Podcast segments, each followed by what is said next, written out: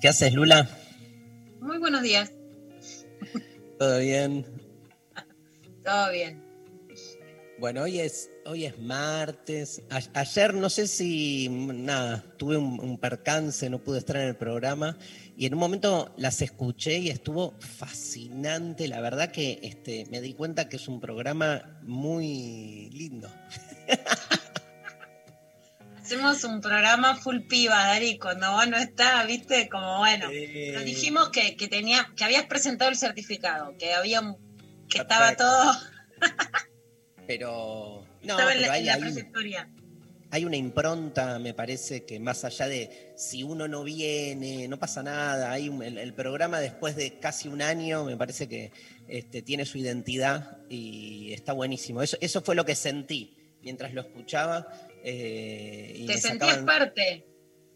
Sentía que tenía una identidad, ¿viste? Que el programa ya estaba. ¿Viste? Cuando uno siente que independientemente de las personas, el programa este, va para adelante. Eso me parece lo más valioso a mí, ¿no? Este, eh, pero bueno, vos sabés que yo soy muy de, de- de- la despersonalización en el buen sentido, de que las cosas no pueden depender, ¿viste? De, solo de personas, sino que las personas somos medios para que una idea una estética, una emoción, un estado de ánimo transite. Y eso fue lo que sentí ayer mientras me sacaban sangre este, y la enfermera me hacía preguntas sobre la diferencia entre la verdad como correspondencia y la verdad como coherencia, porque justo...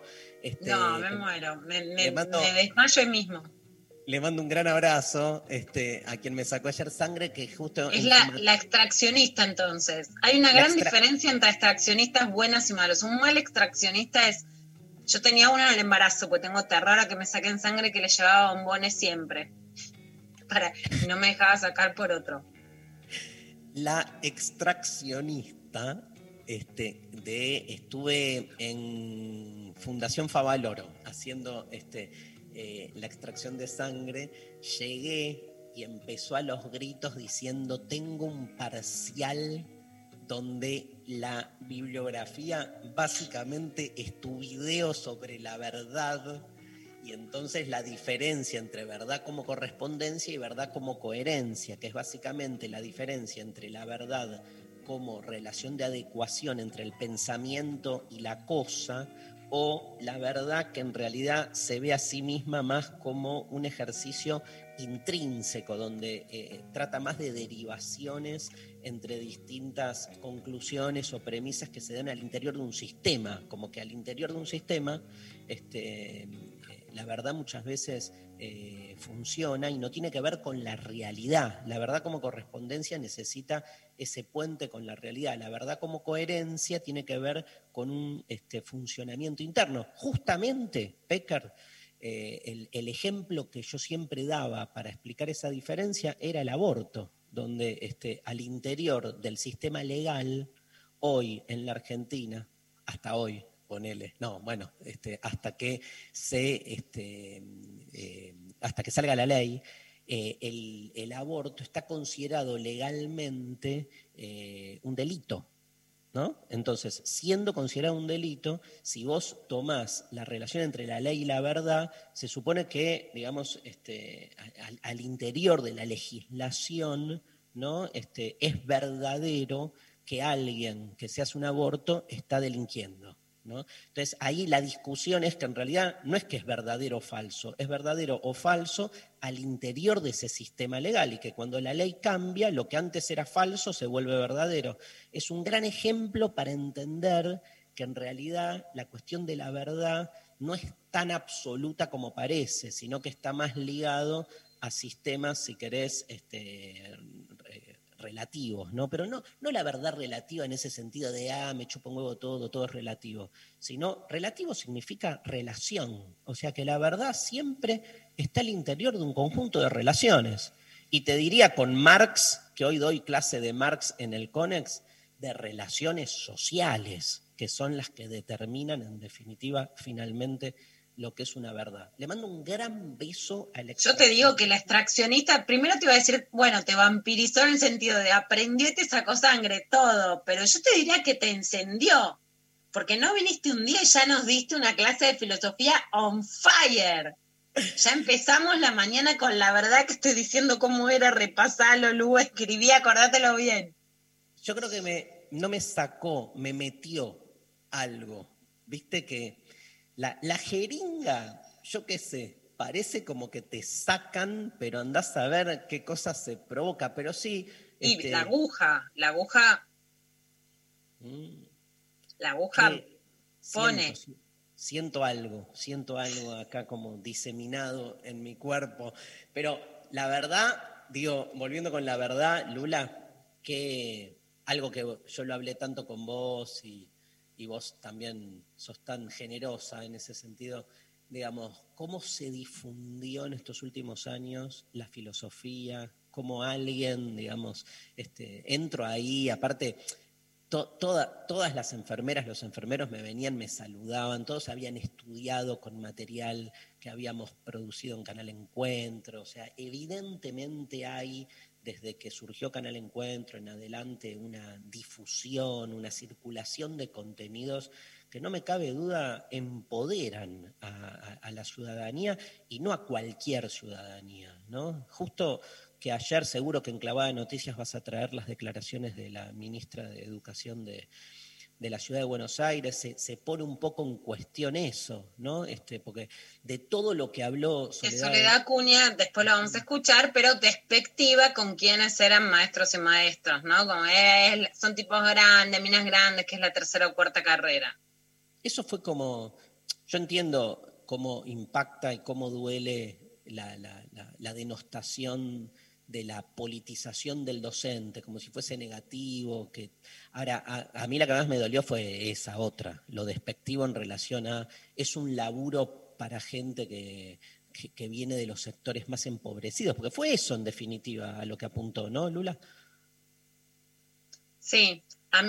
digamos, la, la verdad es que sea para gente grande también, ¿no? Los directores, las directoras, las maestras Ah. grandes también, pero bueno, en, en relación, ¿no? Yo creo que hay realmente hoy un conocimiento popular del, del cual, por supuesto, Dari, vos estás absolutamente a la vanguardia y realmente como la figura más emblemática de la representación de un interés por el conocimiento, ¿no? Muy masivo, muy popular, más allá de que existe también en la academia, en las universidades del conurbano y de las provincias, pero fuera de lo académico, que es hermoso y que realmente es muy popular. Y cruzarse así entre, entre la sangre, que corre como la sangre, ¿viste eso? Más allá de que a mí me da. Bueno, hoy es el Día del Militante, 17 de noviembre, ¿sí? Este, así que parece que el Día del Militante finalmente dicen, ¿no? Por lo que se escucha, por lo que se intuye. Ahora te vamos a escuchar un poco, Lula, que se presenta finalmente la ley del aborto hoy, que el Poder Ejecutivo la manda, pero quiero aprovechar primero que María no va a estar hoy, y entonces, como no va a estar Maru, haciendo este, el rol de, de María, y este, mándenme a mí, ¿sí? Sofi, buen día, Sofi Cornell, Pablo González, buen día, este, Lali Rombolá, los mensajes que yo voy a ir leyendo. Este, bueno, me, me encanta la cuestión de la militancia este, para, para nuestra consigna de hoy. ¿Te parece, Lula? Relatos Dale. de, relatos de militancia. Relatos de militancia. Yo, obvio, el más importante mío es, es el de las vidrieras de Modart, que no voy a contar de nuevo, este, pero me parece. nada, Tenemos nada, un audio, Mauro Zeta, que podemos volver a pasar en No, algún no, momento. no, no. Si no, te la cuento yo, la cuento yo, ya me la sé, ya me la sé. Pero como que el relato eh, está bueno porque hay, nada, me parece que es una excusa, ¿no? El, el- el Día de la Militancia para, para contar distinto tipo de activismos, o como, como hoy se habla, viste que la palabra, nosotros venimos más de, de- la jerga de la militancia. Ahora la palabra activismo tiene otra fuerza, este, pero siempre me impactó la palabra militar ¿no? En, ese sentido que también lo liga a, lo militar. ¿no? Este, eh, siempre fue una palabra que me dio como algún, alguna ambigüedad, ¿no? Este, pero bueno, contanos vos de. Esa es la consigna de hoy, ¿eh? Relatos de militancia. Lula Pecker. Dale. Aborto, ¿no? Militancia por el aborto. ¿De, qué vas a hablar? Bueno, yo, a ver, en, relación a la militancia por el, por el aborto, por supuesto, lo que sí les cuento es que eh, que hoy es un día muy especial porque las distintas fuentes del gobierno lo que indican es que hoy se mandaría el proyecto de interrupción voluntaria del embarazo al Congreso de la Nación. Por eso estamos en un día de espera, de espera después de haber luchado tanto, ¿no? A mí me encanta hacer un periodismo de la transformación y que lo considero, por supuesto, un periodismo militante, pero mi fase militante, que es digamos, pero yo escribo y amo la escritura, ¿no? Que también creo que es como otro lugar. Mi fase militante fue en la Facultad de Derecho. El otro día me mandaron una foto, ahora se las voy a compartir. La única militancia orgánica, porque a mí me gusta ser independiente y no responder, ¿viste? Para, para poder escribir con libertad. Yo puedo equivocarme o no, tengo convicciones muy fuertes, pero no me gusta la idea de obediencia, ¿no? Soy muy desobediente me gusta mucho la idea de independencia. Y la única militancia que tuve fue en la CUT, que es la corriente universitaria, fue de trabajadores en la Facultad de Derecho, cuando era muy chiquita, tenía 20 años. y fue una experiencia muy fuerte, porque en Derecho se juegan muchas cosas, los recuentos de votos eran con armas, en los pasillos. Hay una foto que me mandaron, ahora se las voy a compartir con Adolfo Pérez Esquivel y otras compañeras muy de chiquita, y creo que por supuesto son cosas que, que te forman para toda la vida, aunque incluso tu propia carrera y tus propias ideas se vayan transformando. Hay militancias de todo tipo, digamos, está bueno cómo recuperás esas otras militancias. Yo creo que la vocación tiene algo de militante el periodismo de Luciana Pecker ¿sí? este, está asociado a eso. Lamentablemente, en los últimos años se dio una discusión al interior del periodismo que desvirtuó la relación entre lo vocacional y lo militante. Con, ¿Te acordás, Pecker, no? Todo el quilombo del periodismo militante, que nada, profundizó una grieta al pedo ahí, ¿no? Este, porque yo ahí sí creo en lo militante como defensa de lo vocacional frente a su posible, llamémoslo, mercantilización o impostura, ¿no? como pérdida de cierta autenticidad. O sea, yo, yo diría, yo la milito todos los días dando clase. Ahora, cuando digo la milito dando clase, no significa que eh, lo hago dentro de una estructura de militancia organizada. Quiero decir, ahí estoy usando el verbo militarla ¿no? Como diciendo, o, dicho de otra manera, yo la milito cuando, no sé, veo una situación de injusticia este, en un colectivo y no me quedo callado, ¿entendés? Y saltás. yo, por ejemplo, Dari, tengo, a ver, ahí voy a decir dos cosas. Yo en la relación de lo que se reivindicó como periodismo militante me desmarco de la, de la, digamos, de la consideración de lo que se reivindicó, porque yo que digamos, que tengo un periodismo, por ejemplo, yo busco la transformación, ¿no? Me identifico con el periodismo de la transformación, yo busco que se apruebe la interrupción voluntaria del embarazo, no hago un periodismo neutro, pero sí hago un periodismo con mucho oficio, ¿no? Y entonces en la Argentina yo creo que sí hay una grieta que desvirtuó, por ejemplo, la raíz del, periodismo y que también lo hago acompañando y con mucha ética a organizaciones, pero creo que el periodismo per se tiene un valor. Así como soy muy crítica y hoy vamos a escucharlo con Janelle La Torre o estos días con Jorge Lanata del periodismo mainstream, creo mucho en las herramientas del periodismo, como en tu caso podría ser en las herramientas de la filosofía, o sea, no, no dirías algo que no es, no dirías, che, eh, Marx dijo algo que no dijo, Agamben piensa distinto para adaptarlo, ¿no? O sea, no, no, o no dejarías de decir, por ejemplo, como no dejaste de decir en este programa que pensaba Agamben, aunque pienses que las políticas sanitarias son otra cosa y otros lo interpretaban para llegar a otra conclusión política en el momento concreto. en ese sentido, eh, me, me desmarco de lo que en la Argentina se quiso decir con periodismo militante. A la vez, por supuesto, también me parece muy injusto lo que se hizo con quienes eran señalados en muchos casos Claro. como, como periodistas militantes, ¿no?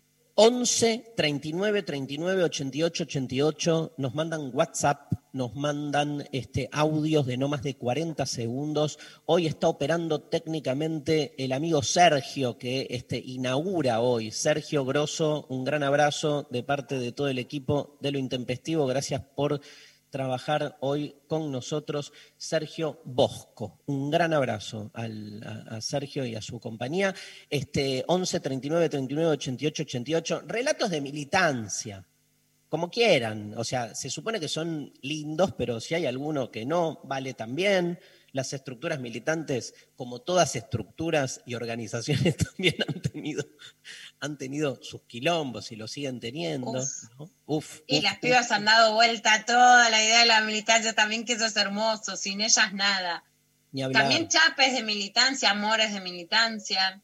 también eh, situaciones, digo, bueno, marchas, pero también este, situaciones de, de- de frustraciones, ¿no? Que también han pasado, también, este, obvio, este, pero, eh, y, y militancias diversas. Yo pasé por, por, por todas un poco, tuve militancia estudiantil, ahí vi tu foto, Lula, increíble, nunca había visto una foto tuya de esa edad, no lo puedo creer, igual tenés la misma cara de ahora, igual. Sos la Pecker. Pero era más chiquitita, ¿viste? Y Sí, no, pero, pero estás, estás ahí muy, muy, muy presente. Este, mm, eh, dije, digo, eh, he tenido una militancia estudiantil, también una militancia partidaria, o sea, de, de estar ahí en una unidad básica, en la juventud peronista, este, nada, o sea, fui pasando, ¿no? Este, militancia gremial, poca, pero la tuve en su momento, siempre acompañando, ¿no? Pero viste que son diferentes tipos de... Bueno, yo de- creo mucho también en la militancia gremial. Sí, sí, sí, sí. Bueno, este, también muy denostada, ¿no? Porque fíjate Muy que denostada. el ataque de ayer a los docentes pasa también por ahí, ¿no? Justamente por ese lugar donde se junta la docencia, la militancia y el sindicalismo. No es casual, digamos, que, que se apunte directamente ahí. Bueno, están llegando mensajes, ¿no? Este, a borbotones, ¿no, Pablo? No, bueno. Gente, pilas, ¿sí? Y Relatos yo, mirá cómo me vine. Mirá, Sofi, ¿nos podés sacar una foto? Mirá lo que me puse. ¿Te puedo dar la vueltita, Dari? Dale. Mirá cómo estoy. ¿Cómo estoy vestida? ¿Vos qué sé? ¿De qué color estoy? Verde. Verde, verde, me encanta. Tengo un vestido de Brasil verde que amo. Amo el verde Brasil, el verde abortero que también se convirtió en una identidad. Y hoy es una día de, la militancia, de la espera. Y como dije el, el sábado en una charla con la coordinadora de fútbol feminista para hacer mejores de té. Creo que se necesita ahora un poco de bilardismo y menotismo de té para tener las mejores estrategias en un día de espera, esos días que decís, viste cuando decís que me llame, que me llame, hoy es que salga, que salga, que entre, que entre. Vamos a la mm, primera canción, Sumo, Croissant, Croissant, Croissant, Croissant. Arrancamos con Sumo, la música, la espera. Un gran abrazo para Lula Pecker en un día muy importante. Para ella y a través de ella. Eh, Sumo.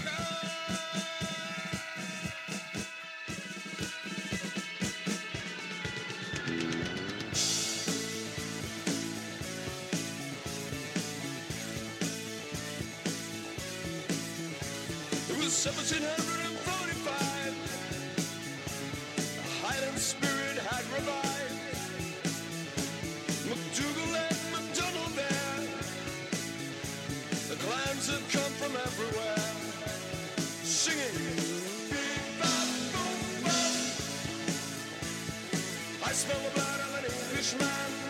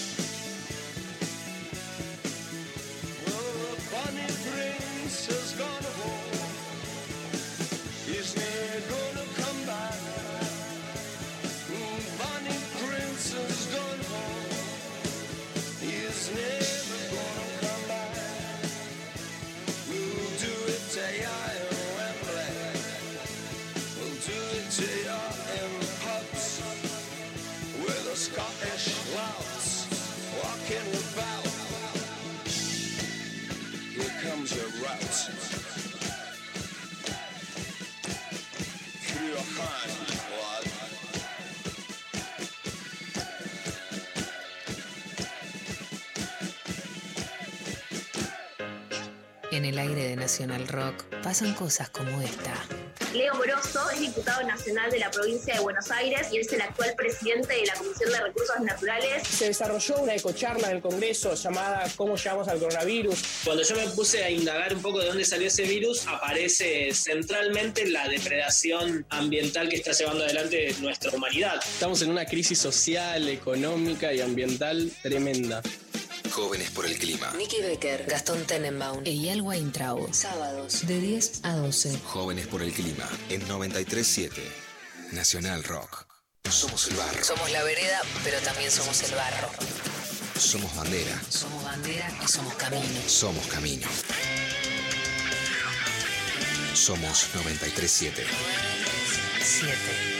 Nacional Rock.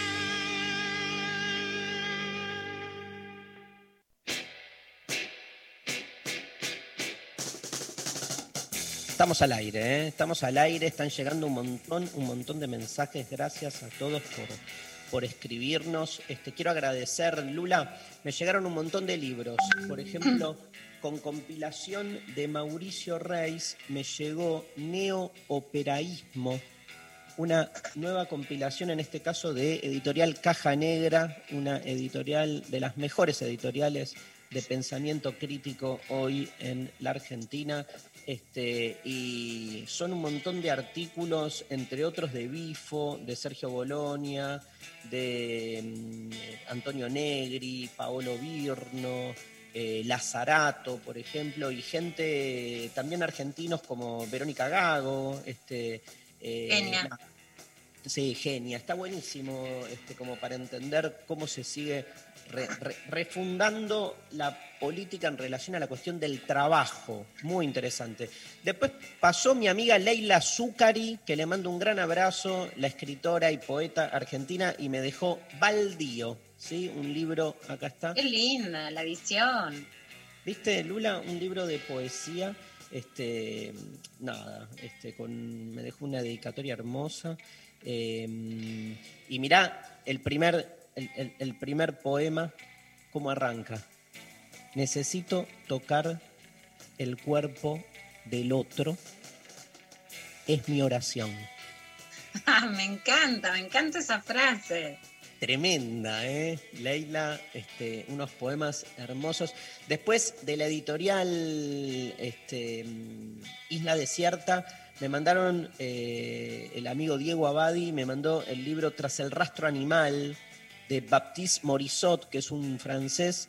este, que está buenísimo porque no solo pone en cuestión el modo en que el ser humano se devora al animal, sino la representación que tenemos nosotros de cómo el animal devora al humano.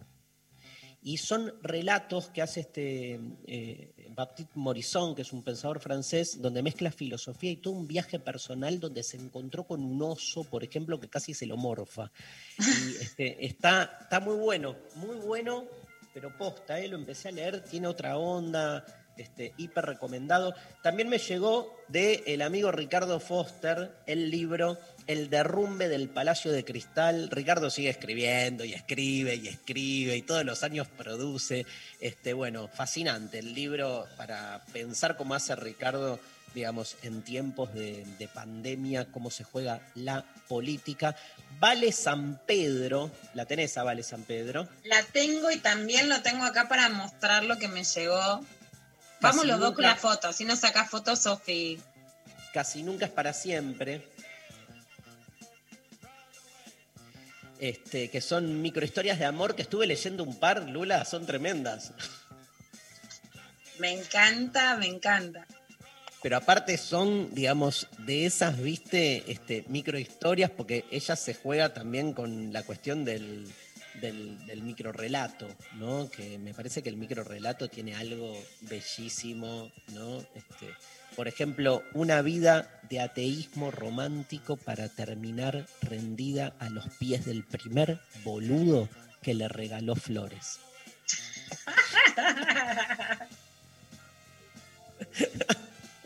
Me hace acordar mucho a la Pecker. Y mm, bueno, tengo más libros, pero los dejo para otra. Este... Mira, yo No, te, te- te cuento ¿Tenés? algunos. Tam- También el de Vale San Pedro. Y te muestro este, sí. que tiene una tapa muy grosa también. Sofi, si ahí tirás un screen para ponerlo, que se llama No somos fábricas de bebés. Sí. Lo acaba de sacar Ediciones Octubre. Es justamente sobre el aborto legal. La tapa que es un fuego es de la diseñadora Juliana Rosato, que la adoro.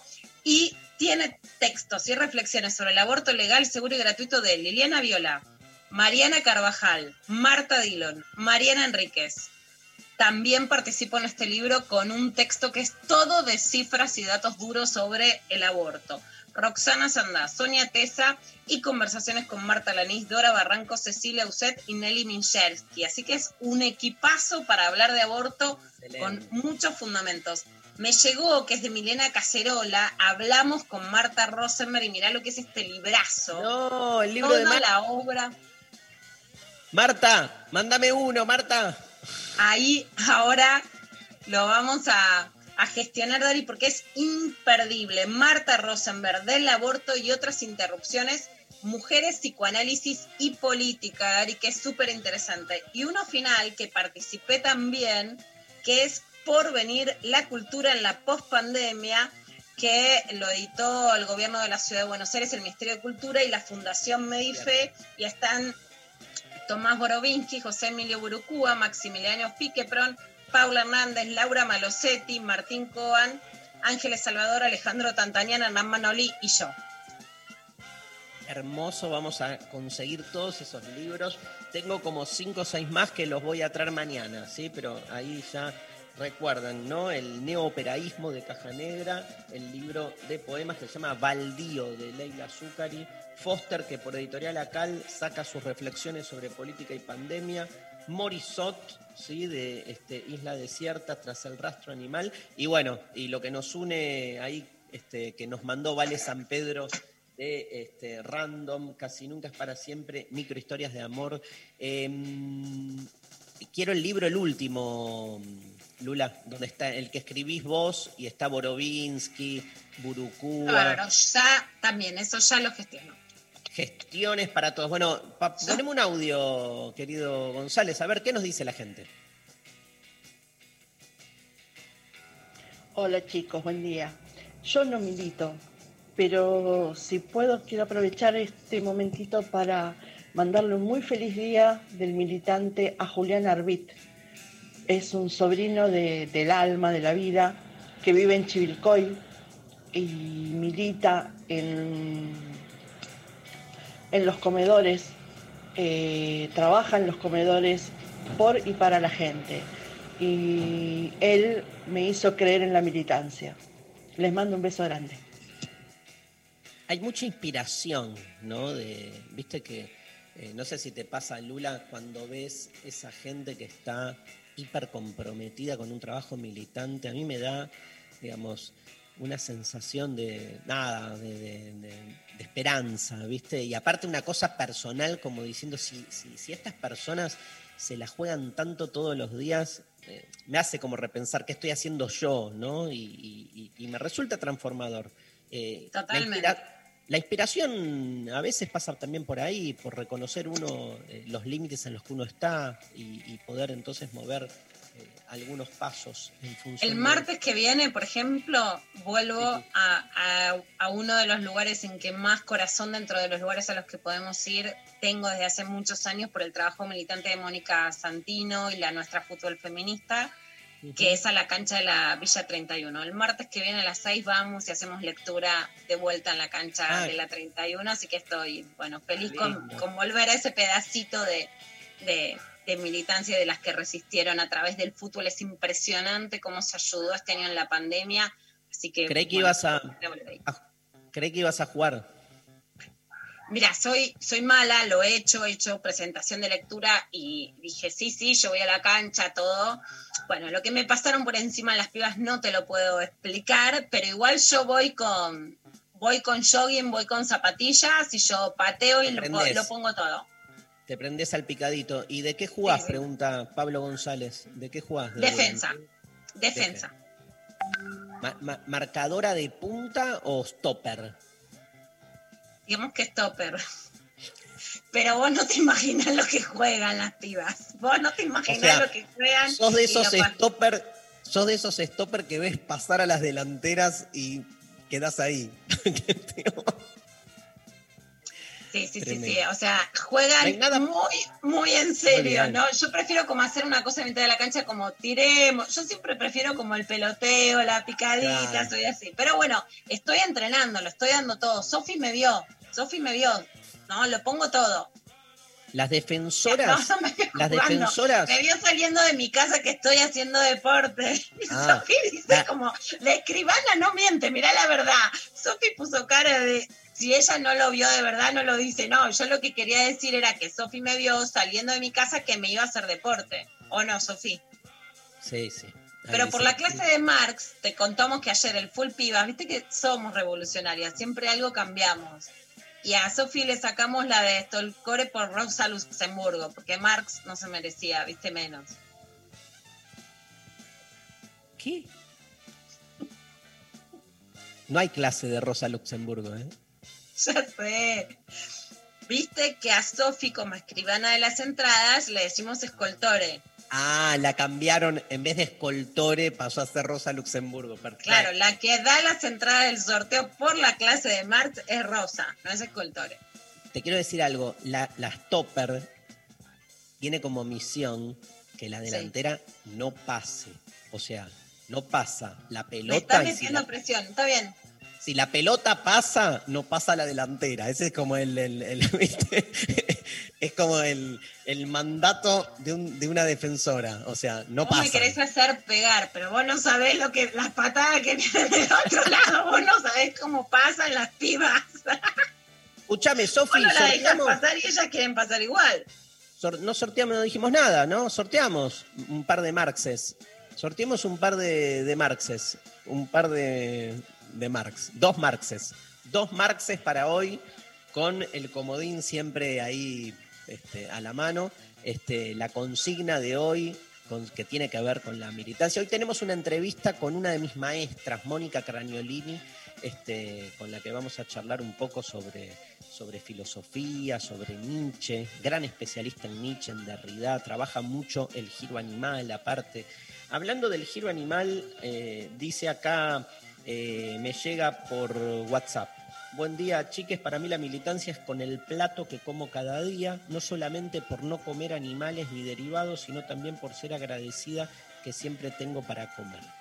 Besos. Así que bueno, muchas gracias.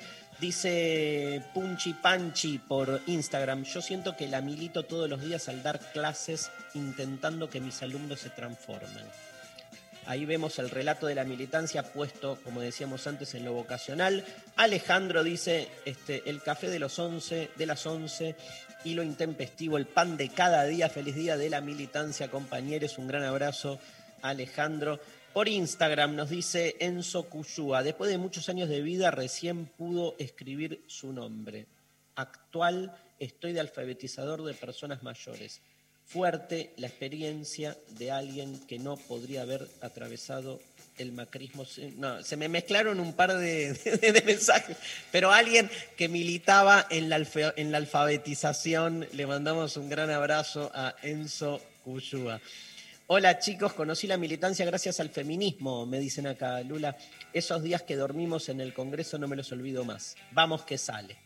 La vigilia, completamente. Y algo, y Dari, si eso es algo muy importante, no solo la docencia es militancia, sino que también ni una menos y la ESI generaron que la pol- que el deseo y el reclamo vuelva a las escuelas, no en contra de quienes denostan, incluso quienes dicen que se vuelva a la escuela son los que más denostan la institución escolar, que las pibas y los pibes reivindican como propia y que claramente incluso en el cambio de gestión tuvo que ver la incidencia de la llegada a la militancia a través del feminismo y el feminismo como una puerta de entrada a querer cambiar otras realidades, ¿no? Y eso es muy importante señalar más allá de la, de la agenda propia de género.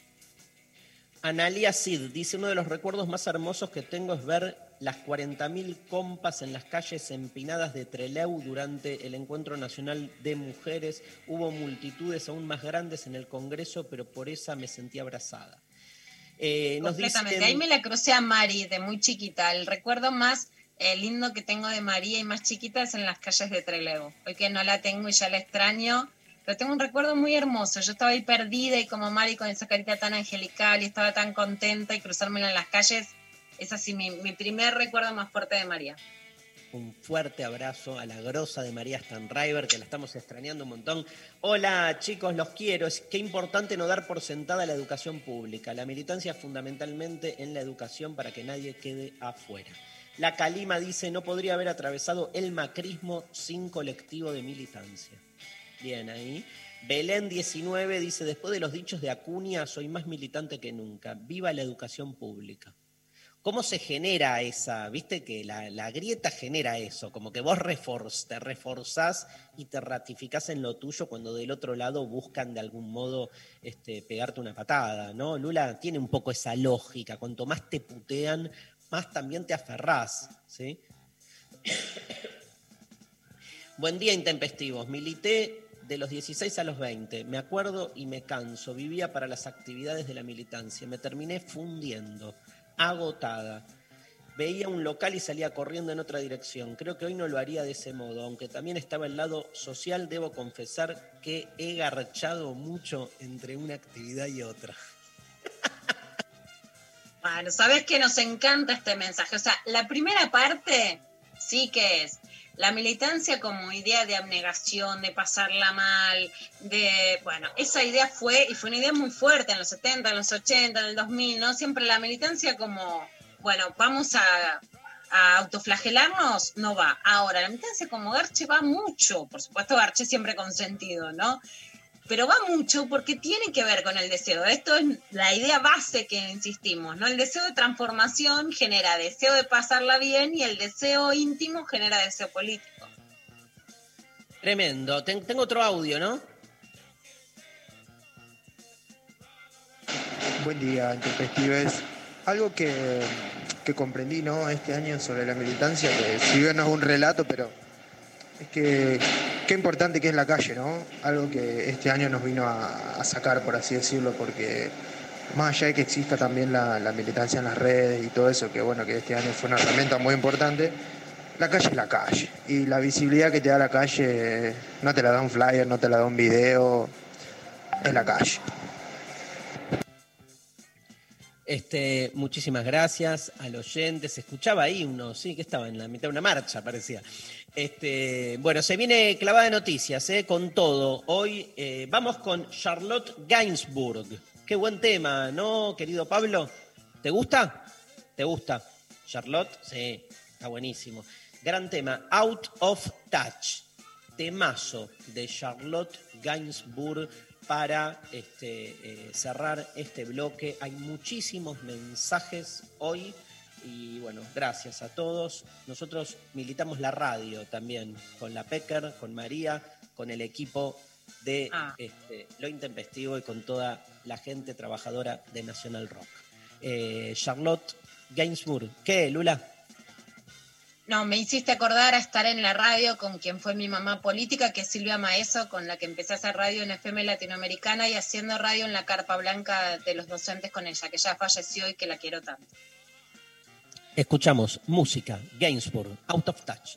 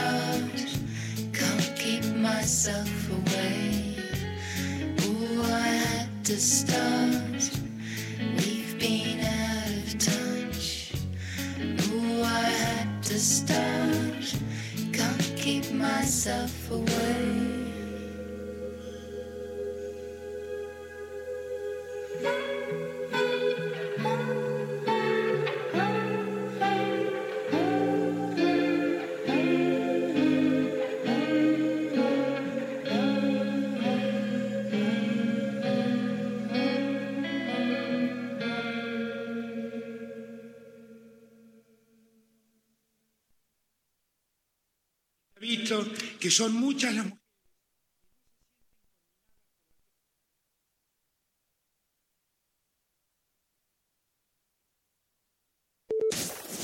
El viernes 20 de noviembre, Nacional Rock te trae la segunda edición del Festival Juntas. Desde las 20 transmitiremos el festival protagonizado por mujeres exponentes del ambiente musical, artístico y cultural. Juntas. Festival Juntas. Cuatro escenarios virtuales con música en vivo, moda, teatro inmersivo, charlas y entrevistas, DJs y DJs y distintos tipos de intervenciones. Casi en un acto impulsivo te veo. Acordate, viernes que 20 de noviembre, desde las 20. Festival Juntas. Lo escuchás en 937. 3, Nacional Rock. Pelear. Sufrir. Caer. Caer. Levantarse. 937. Nacional. Nacional Rock. Rock.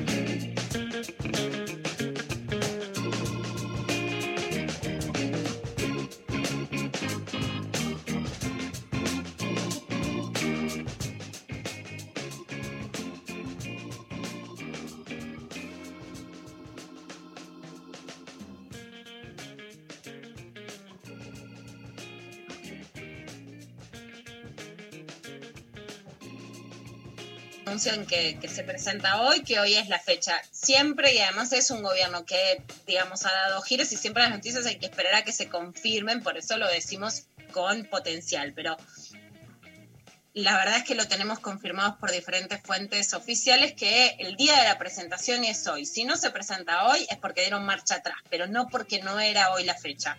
Hoy es la fecha de la presentación del proyecto de la interrupción voluntaria del embarazo. Así lo anunció Vilma Ibarra en noviembre, pero se supone que se va a presentar hoy y lo que se supone es que se presenta junto con eh, la contribución a las grandes fortunas, ¿no? Que el gobierno retoma la iniciativa política aún en temas que pueden generar confrontación y que va para adelante en eso, ¿no? También es una decisión política y el martes verde se une el Día de la Militancia, incluso hubo quienes, eh, digamos, no les gustó la idea, Diana Mafia tuiteó algo, por ejemplo, que se ha presentado en el Día de la Militancia Peronista, pero justamente tendría que ver con abroquelar los votos que se necesitan especialmente en el Senado, ¿no? En diputados el poroteo, el poroteo es contar los votos especulativamente, porque siempre el tablero puede cambiar, pero especulativamente en diputados se gana y en Senado falta un voto. La presidenta del Senado es Cristina Fernández de Kirchner, ¿no? Ahí estaría el desempate. Ese es el poroteo, por ejemplo, del destape.web hoy. Entonces se necesita esta cohesión, cohesión interna. Vamos a escuchar qué dice Estela Díaz, ministra de las Mujeres de la provincia de Buenos Aires, sobre la relación entre el aborto, la política y los votos. Me parece importantísimo el anuncio por parte de Vilma Ibarra diciendo, señalando que es una decisión oficial el envío durante el mes de noviembre de un proyecto de interrupción voluntaria del embarazo por parte del presidente de la Nación, un anuncio que viene a cumplir algo que, por un lado, él señaló en campaña y después el primero de marzo, cuando se hizo la inauguración de las sesiones, planteó que era uno de los proyectos que iba a mandar al Congreso Nacional pero además con una fórmula que me gusta recordar porque nos sitúa en, un lugar a donde queremos que esté la política. Y él señaló que la palabra debía volver a ser compromiso político. Eh, lo había planteado en campaña, algunos podrían pensar, uy, el, aborto es piantavotos. Bueno, ya se demostró que no es piantavotos, que nuestra fuerza política la ha votado personas que están a favor, otros que no están de acuerdo, personas que no tienen posición con el tema. A, apoyar un proyecto político eh, lleva a consideración un montón de variables y ese no es un tema excluyente, por eso es muy importante el compromiso que asumió como tal como tal cual dijo, tiene una posición tomada, es, es eh, profesor de Derecho Penal, por lo tanto entiende lo que significa lo injusto, lo inaplicable, lo absurdo, incluso diría, de que se siga penalizando el aborto en el Código Penal cuando en la práctica se convive con la práctica del aborto históricamente y se va a seguir conviviendo. Bueno, esto es central, pero además hay un ejemplo muy fuerte para Argentina. Eh, Dani, un ejemplo que vos conocés, que hemos estado juntos, pero es que es como tu segunda patria, ¿no? Cruzando del otro lado del Río de la Plata. ¿Qué diferencia hay si una mujer vive en Argentina a si una mujer vive en Uruguay? Que una mujer en Argentina se puede morir por coger. Y esa es una diferencia fundamental para los derechos ciudadanos, para la seguridad pública, para el derecho al goce. Y para eh, las cifras que tienen que ser tenidas en cuenta para aprobar el aborto legal en la Argentina. Las cifras de Uruguay son el mejor espejo a partir de la legalización en el 2012. ¿Cuántas mujeres murieron a partir de que se legalizó el aborto? Solo una desde hace siete años y desde el 2016 no hay ni una muerte por aborto en Uruguay. O sea, el año pasado, ¿cuántas mujeres se murieron por abortar? Ninguna, ninguna. La mortalidad es cero. Cero es ninguna. Es muy fuerte esto y Liliana Branciscas, que es la directora de Mujer y Salud en Uruguay, nos contó esto, lo pasamos el domingo en Ciudad Cultural Conex, lo compartimos ahora porque es un testimonio muy importante sobre la experiencia de la legalización del aborto en Uruguay. Hola, desde Uruguay queremos compartir información que esperamos sea de utilidad para este debate que reinicia en Argentina por el cambio de la ley de aborto. Nosotros cambiamos la ley en el 2012 y las buenas noticias en estos siete años es que 10.000 mujeres por año recurrieron a la prestación. Se registró una muerte por aborto en el 2016 fuera del sistema legal y fuera de plazo este, pero después no ha habido registro ni de muertes maternas por aborto, ni de morbilidad por situaciones de complicación de aborto. 98% de las interrupciones se realizaron por medicamentos, o sea, esta es una recomendación, el método medicamentoso es lo que recomienda el Ministerio de Salud y es lo que aplican la mayoría de las instituciones, y 95% de las mujeres que iniciaron el proceso de interrupción voluntaria del embarazo lo finalizaron. Esto demuestra y, da por tierra lo que suponía el legislador que hizo un proceso engorroso administrativo en la ley para acceder a la prestación, que una mujer cuando decide interrumpir el embarazo lo va a hacer y lo que requiere son condiciones adecuadas para que esto no signifique consecuencias grandes, graves para su salud o su bueno, el testimonio de Uruguay después lo vamos a, seguir ampliando porque es realmente muy importante. Eh, Uruguay es el país que hasta ahora está un paso adelante en toda América Latina, también está despenalizado en la Ciudad de México, el ejemplo es igual, no hay muertes, el ejemplo en París, en Francia, vamos a ir contando, yo estuve el año pasado en la Maison de las Donas, en donde se realizan los abortos legales y no hay ni una sola muerte y las experiencias son muy concretas en ese sentido y en pensar también en qué lugar nos queremos posicionar desde Argentina. Hay mucha diferencia regional en la Argentina. También lo vamos a profundizar.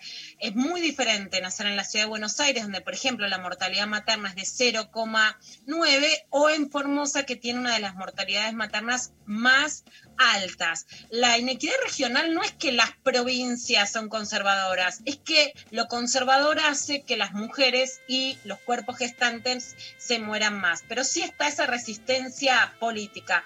José Mayans es el jefe del bloque del PJ en el Senado y se manifestó con Diego Iglesias en IP en contra del proyecto de legalización de interrupción voluntaria del embarazo y cuestionó su tratamiento que según las fuentes oficiales llegaría hoy al Congreso a pesar del disgusto de Mayans.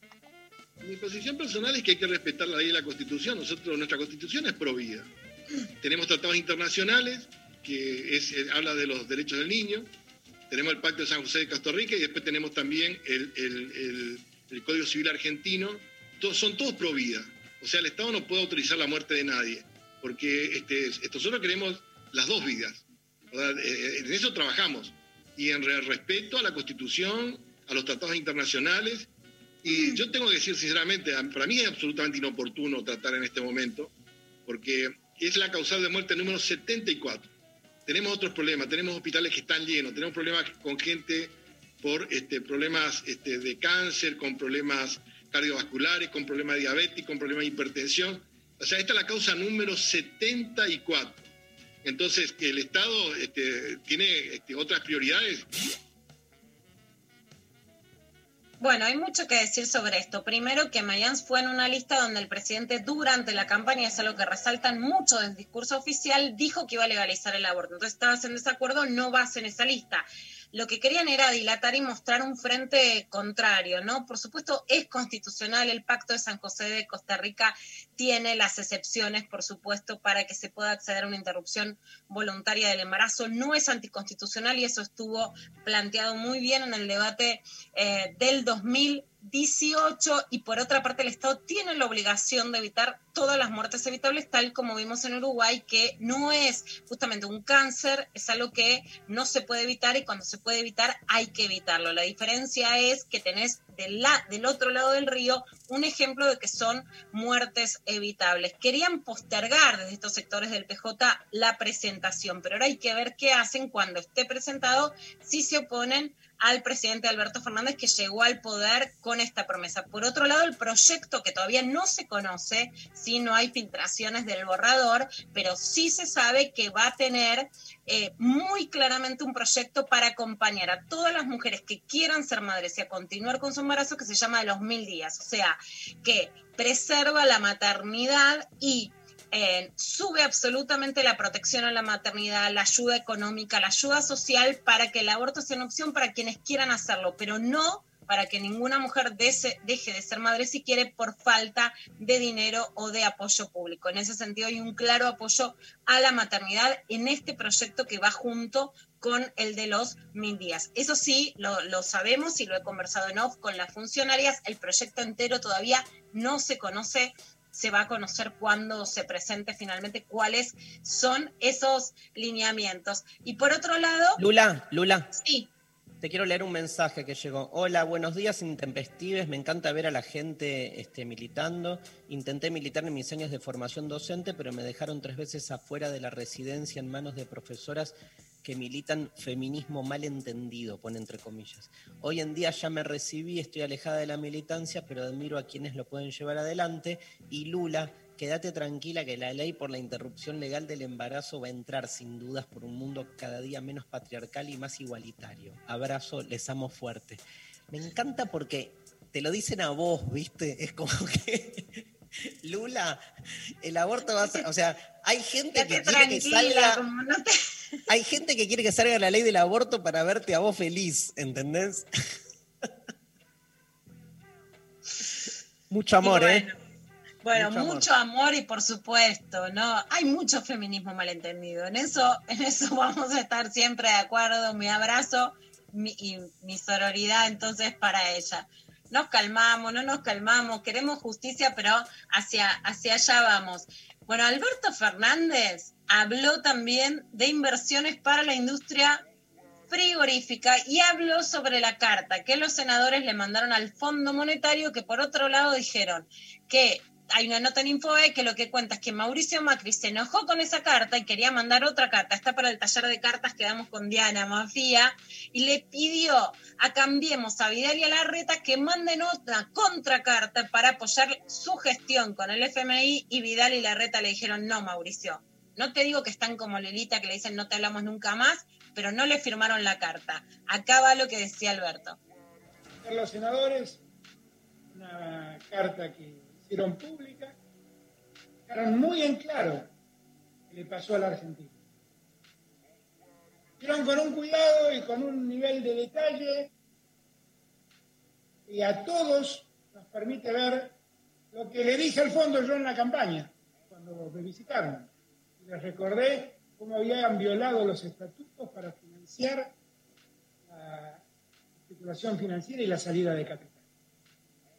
Con lo cual, ahora, sobre esa realidad tenemos que operar. Con firmeza, con convicción, con la seguridad de que el ajuste esta vez no lo van a pagar los más humildes, el ajuste lo van a pagar los que especularon, el ajuste lo van a pagar los, los acreedores, el ajuste no lo van a pagar los un compromiso de campaña, que sigue siendo mi compromiso. Bueno, el título es El ajuste no lo van a pagar los más humildes, ¿no? Los, los últimos, lo llama de hecho en las, en las investigaciones que dieron lugar al IFE, que sí está la tensión ahora entre que hay una pequeña recuperación de la economía y que no hay IFE 4. Y vamos al punto, Dari, que vos nombrabas hoy, las palabras de la ministra de Educación porteña, Soledad Acuña, que dijo esto en un diálogo tranquilo con el diputado nacional Fernando Iglesias y que se viralizó sobre los docentes. La izquierda ha tomado una fuerza muy grande, donde además el perfil de los estudiantes cada vez va teniendo un sesgo más claro, empiezan a estudiar la carrera docente y esto es igual en todo el país porque, porque se refleja también en las encuestas que hace el Gobierno Nacional, el Ministerio de Educación de la Nación. Son personas cada vez más grandes de edad que eligen la carrera docente como tercera o cuarta opción luego de haber fracasado en otras carreras. Eh, y si uno mira por nivel socioeconómico, que no debiera ser como un determinante, pero si uno mira en términos de capital cultural y de experiencias enriquecedoras al momento de aportar para el aula, la verdad que son de los sectores cada vez más bajos socioeconómicos los que eligen eh, estudiar la carrera docente.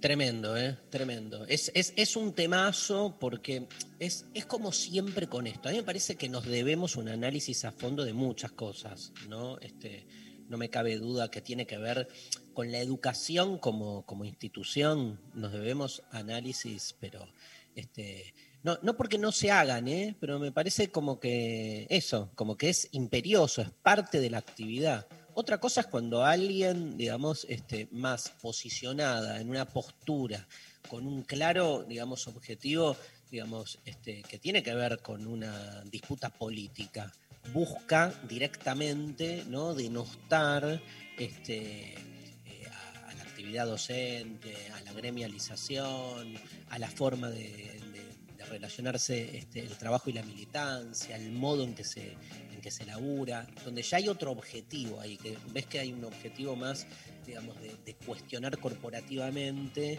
a, a, cómo la educación en los últimos años tiene realmente un cariz, digamos, que evidentemente esta gente no, no, no, le cabe, ¿no? Entonces, este, pero va, va, más por ahí y además en, un programa eh, charlando con Fernando Iglesias, obviamente le está hablando a los suyos, que son los que de alguna manera este, se, corporizan en ese tipo de discurso.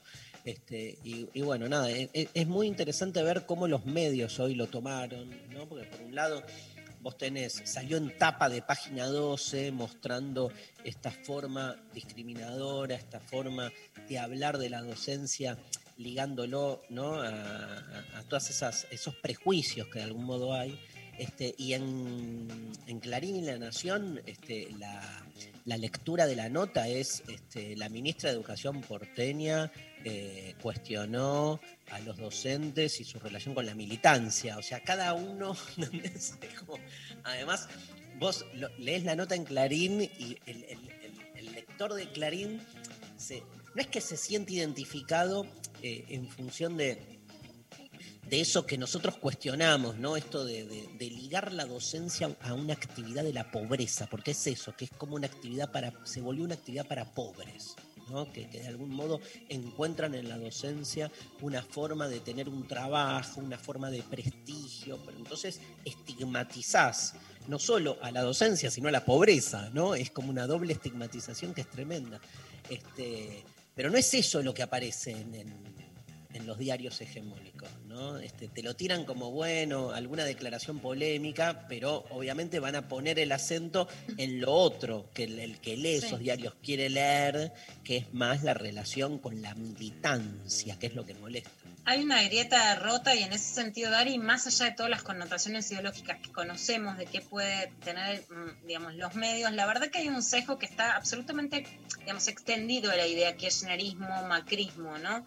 Y, lo que me preocupa, ligándolo a una idea más más filosófica, más pedagógica, Dari, es cómo también se busca romper el lazo social, porque vayas a una escuela pública, una escuela privada, el lazo social de la familia, de la madre, del padre, del alumno con la maestra, es una relación de respeto y valoración o está roto el lazo en la crianza de pibes y pibas, porque es un trabajo conjunto.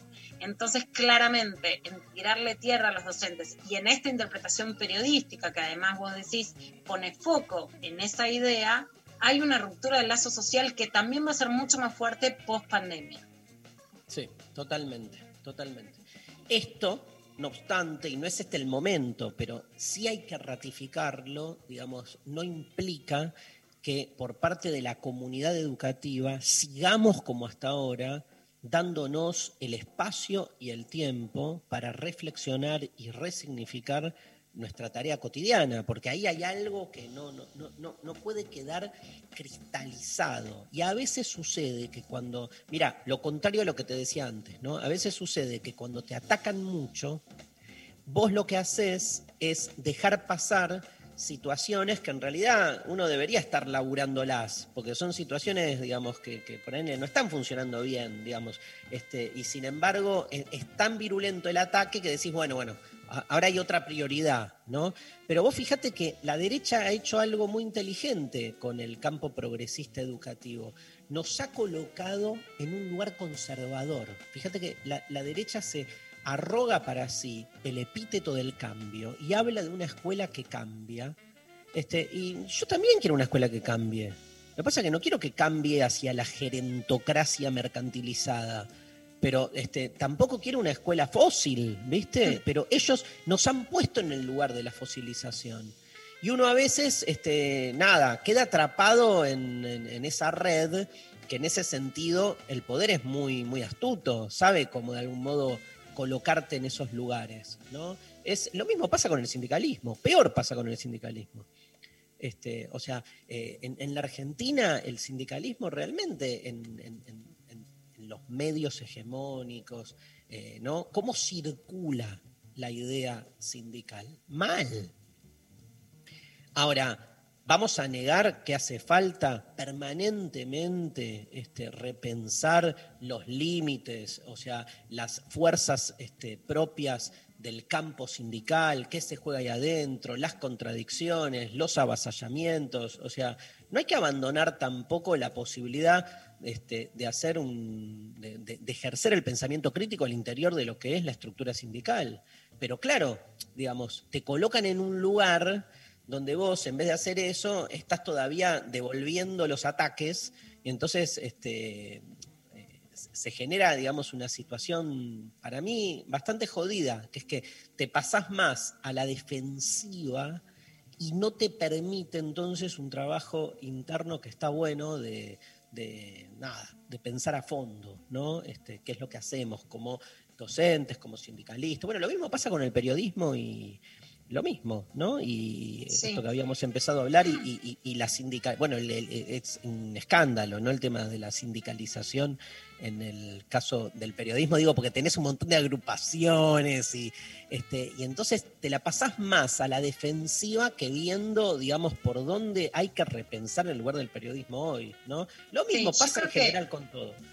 Que Dari, lo interesante esto de no tomar el lugar conservador, que me parece una interpelación súper interesante, la que hace es, a la vez, la derecha toma palabras como vida, familia o escuela, que está supuestamente en su defensa, y en eso soy muy clara en que para mí la vida la defiende el proyecto de aborto legal, para mí la familia se defiende no de un modo conservador, sino de un modo que es la revolución de las hijas, la diversidad sexual y familiar, pero que hay una defensa incluso de las nuevas generaciones de la idea de familia en donde sienten raíz, pero de la interpelación, pero no regalarles la idea de que los sectores conservadores son la familia. Y para mí la escuela también es muy defendida hoy por pibes y pibas, a diferencia de la generación del 60, yo me siento identificada, que interpelábamos a la escuela. La escu- los, jóvenes defienden la pertenencia a la escuela, me parece interesante, no desde un lugar conservador, y creo que aún el Estado que dice nosotros queremos que vuelvan a la escuela,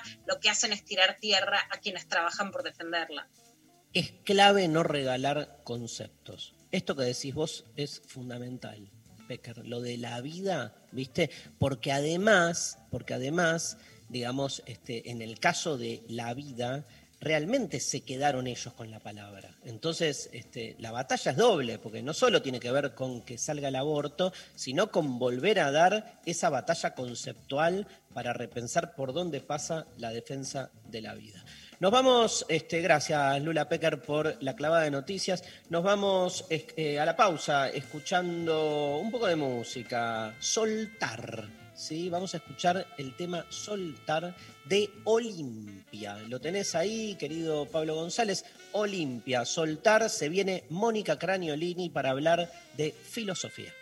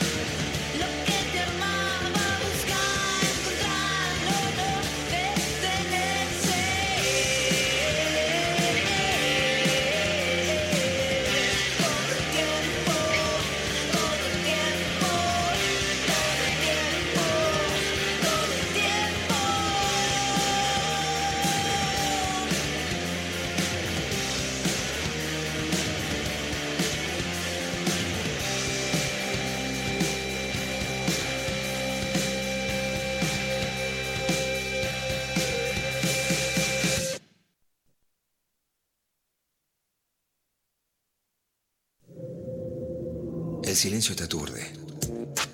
La soledad te abraza.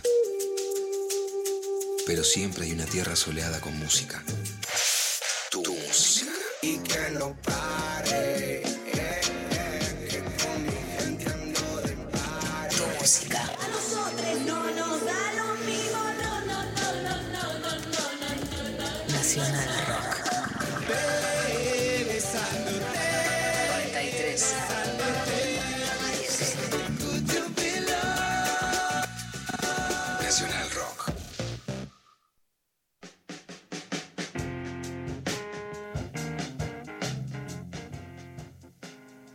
Estamos al aire, ¿no? Estamos al aire. Bueno, este nuevo bloque de lo intempestivo le damos la bienvenida a una de mis maestras, tal vez de mis maestras más importantes, fundamentales, constituyente, instituyente, amorosa. O sea, miren toda la celebración y el erotismo que pongo en juego para presentar a una de las personas que más quiero en la vida, que es Mónica Beatriz Craniolini. Hola, Bueno, Moni. Mil, mil gracias por esa presentación. Ahora quedo sin palabras. Eh, Es lo que busco, es lo que busco porque tu palabra me ha este, conformado, te diría. O sea, si el lenguaje es conformante, en mi caso me siento un texto muy intervenido este, por vos y a través tuyo de los autores que venís trabajando. Este, Mónica es este, bueno, doctora en filosofía, este, viene haciendo una carrera académica en el mundo de la filosofía, básicamente en la Facultad de Filosofía y Letras de la UBA hace rato. Este, es de lo que de, quienes podemos decir alguien que hace filosofía institucional, pero siempre desde un lugar muy crítico, siempre desde los bordes, y es quien ha ayudado e inspirado a, mirá lo que digo, miles de alumnos que después hay- hayamos o no seguido al interior de la academia, seguro la impronta de Mónica este, filosófica sigue vigente. Mónica es quien siempre ha dado Nietzsche cuando nadie quería dar Nietzsche, ha dado Derrida cuando nadie quería dar Derrida.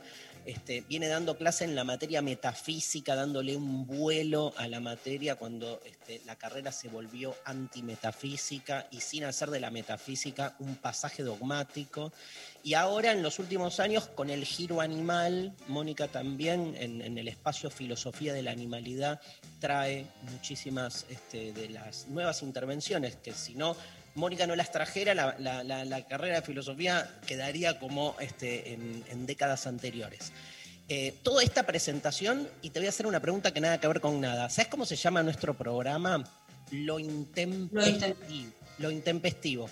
Y vos que sos una gran investigadora de la obra de Nietzsche, queremos preguntarte, todos los que hacemos el programa, ¿qué es lo intempestivo? Bueno, lo intempestivo es lo que está no medible por el tiempo, ¿no? Lo Unzeitgemäß sería el término alemán eh, que indica lo que, lo que va más allá de toda medida del tiempo.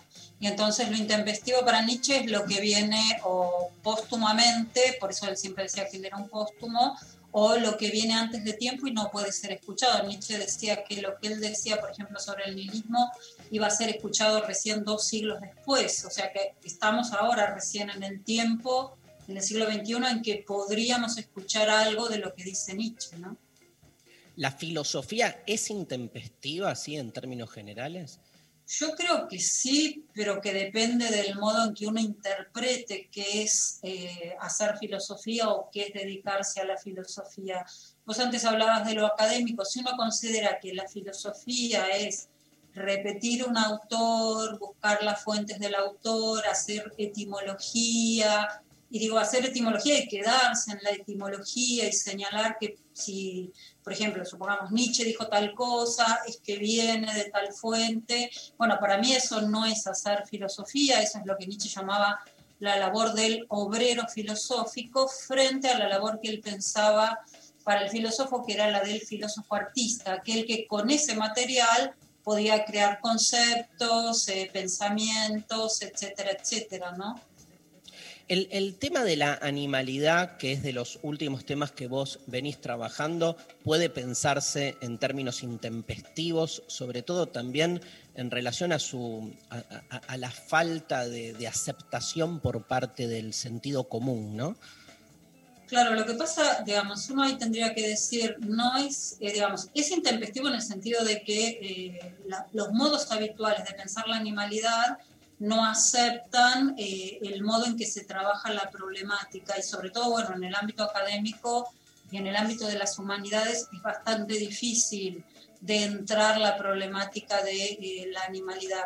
Pero si uno se pone a pensar, si yo pienso en el intempestivo paralelo a Nietzsche en el ámbito de la cuestión de- del animal, pensaría en Henry Soll, que es alguien que escribe eh, a mediados y fines del siglo XIX, que también plantea fuertemente la cuestión de los derechos del animal en esa época y plantea una similitud entre el modo en que se trataba a los esclavos señalando, bueno, ya no tenemos esclavos, ¿por qué seguimos esclavizando a los animales? ¿no? Entonces, me parece que ahí también hay una radical intempestividad del tema que implica que no solo para lo académico, sino también para el sentido común es muy difícil el tratamiento de la problemática. Es decir, la gente acepta eh, que tiene que respetar al animal que tiene en su casa como comillas mascota, pero no acepta que debe respetar a otros animales a los que consume, por ejemplo, ¿no?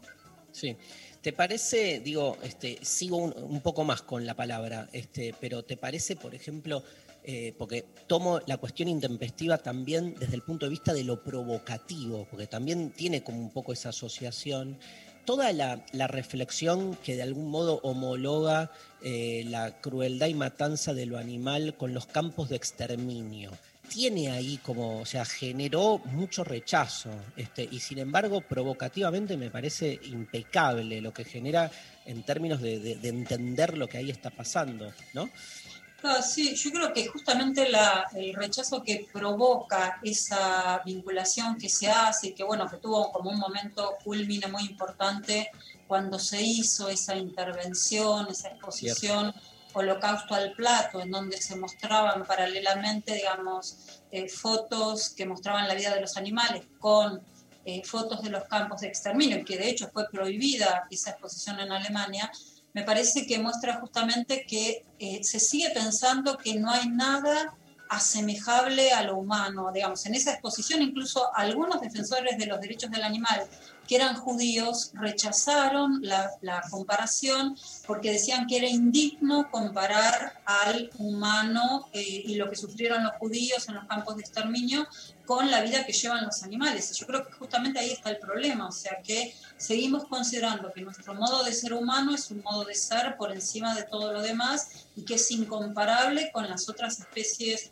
vivientes que hay sobre la Tierra, ¿no? Entonces, en ese sentido estoy de acuerdo totalmente con vos y yo la, digamos, siempre la utilizo mucho, esa imagen de eh, lo que podríamos llamar la violencia estructural en el tratamiento de humanos y de animales, ¿no? Es decir, para mí las formas de vida que les damos a los animales son las formas de vida que se, eh, digamos, se especificaron en los campos de exterminio y bueno, son las que se hicieron evidentes, por ejemplo, ahora con la pandemia, es decir, con la pandemia se nos hizo evidente que, por ejemplo, en la ciudad de, Bu- de Buenos Aires, montones de conciudadanos nuestros viven en condiciones de hacinamiento, que no podían realizar el asco porque, digamos, eh, viven en espacios muy estrechos, etcétera, etcétera. Bueno, ese es el tipo de vida que les damos a los animales de producción intensiva. También se hizo evidente que la gente viaja en los medios de transporte, entre comillas, como animales. Bueno, también ese es el tipo de vida que le damos a los animales. Entonces yo creo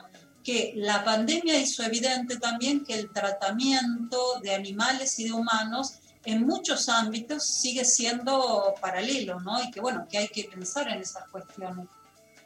Hay, eh, es muy probable, por, por está circulando hoy, Luciana Pecker nos contó hoy en una parte del programa que hoy el Poder Ejecutivo envíe el proyecto de ley de aborto al, al Congreso. Este, y bueno, vos viste que toda la discusión alrededor del aborto suele tener matices fuertemente metafísicos o filosóficos. Eh, también hay toda otra postura que dice que en realidad toda esa discusión este, filosófica sobre el aborto es dable, pero que no ayuda a resolver lo que la ley busca y lo que el problema social a veces busca. Me cuelgo con esto pensando en esa idea más pragmatista de separar ¿no? lo que es la filosofía de la metafísica. Este, ¿qué, ¿Qué pensás al respecto? Tiene, o sea, es, hay, de nuevo lo intempestivo, ¿no? Es como, es momento para hacer planteos más de fondo acerca de la concepción de la vida o este, en relación al aborto, o es una cuestión sociopolítica que necesita una, re- una resolución previa. Yo creo que en el caso del aborto, si nos ponemos a hacer eh, eh, digamos, planteamientos metafísicos, tendríamos que estar en contra del aborto, ¿no? Porque realmente, digamos, los así llamados planteamientos metafísicos que se hacen tienen que ver con cuestiones que atañen al modo de pensarse el ser humano, tal como se ha pensado, digamos, desde la época moderna, como dueño de su cuerpo y dueño de sus decisiones, etcétera, etcétera. Y en el caso de, digamos, de la cuestión de la gestación de una vida, ahí, digamos, toda idea de dueño se desmorona totalmente porque se está albergando a otra vida. Entonces yo creo que justamente el caso del aborto no es un tema para discutirlo filosóficamente porque eh, se empantana totalmente la cuestión y desde el punto de vista filosófico, y yo que me dedico a la cuestión de las problemáticas de la animalidad, tendría que señalar que, digamos, eh, no es justificable filosóficamente eh, o metafísicamente el aborto. Y creo sí que es una cuestión pragmática, una cuestión de políticas públicas que tiene que ver con un problema urgente en este momento, ¿no? Es decir, cuando ese problema deje de ser tal problema en la medida en que se han dado las condiciones eh, para que se haga, digamos, la práctica de la interrupción del embarazo no deseado, se haga en condiciones de salubridad, etcétera, de legalidad también, etcétera, etcétera, yo creo que ahí sí se podrá poner en discusión la cuestión que está en la base, que es muy problemática para mí, digamos. Yo creo que desde ningún punto de vista filosófico, eh, por lo menos, bueno, en la línea en que yo me encuentro, se puede eh, defender eh, la interrupción de, una vida, ¿no?